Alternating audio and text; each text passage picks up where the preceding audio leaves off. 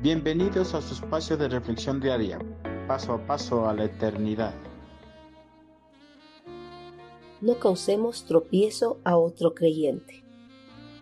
Al llevar algunos años en el camino de la salvación y la vida eterna, algunos seguidores de Cristo se sienten con autoridad para delinear los caminos por los cuales deben transitar los demás cristianos. Cuando sus delineamientos no son considerados empiezan a determinar juicios contra los creyentes que no tomaron en cuenta sus puntos de vista, ni caminan por los caminos que ellos plantearon para una adecuada relación con Cristo. El apóstol Pablo llama la atención a todos los cristianos para que no se juzguen los unos a los otros la forma en que llevan su relación con Cristo Jesús. Así que dejemos de juzgarnos unos a otros. Por el contrario, propónganse vivir de tal manera que no causen tropiezo ni caída a otro creyente. Romanos 14:13. Las personas que llevan muchos años de vida cristiana piensan que los demás cristianos deben llevar una vida similar a ellos.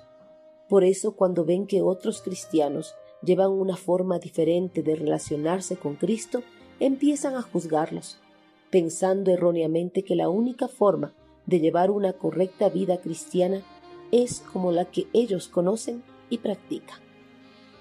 Esta forma de pensar, en vez de alentar a los cristianos a llevar una correcta vida, los desmoraliza y les ocasiona tropiezos. Los cristianos que no han alcanzado la madurez en su caminar con Cristo, al ser juzgados por otros cristianos, pueden abandonar su fe y vuelven a sus antiguas prácticas paganas. El apóstol Pablo, justamente para que no existan estos tropiezos, hace este llamado a todos los cristianos, para que no se juzguen los unos a los otros.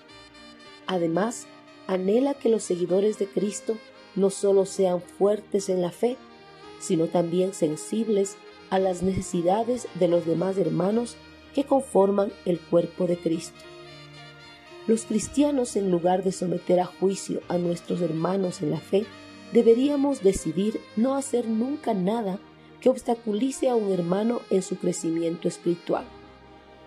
Ninguna de estas cuestiones no esenciales tiene tanta importancia que nos tenga que llegar a hacer tropezar o caer a un hermano. Debemos usar nuestro mejor juicio para ayudarnos mutuamente a crecer y mantenernos firmes en el camino del Señor. A pesar de que Pablo nos urge a tener en cuenta a los débiles en todo lo que hacemos, no debemos sacrificar nuestra libertad en Cristo para realizar lo que está conforme a su voluntad, solo para satisfacer los motivos egocéntricos de quienes tratan de imponernos su opinión. No los debemos temer ni tampoco criticar, más bien debemos seguir fielmente en el camino de Cristo Jesús.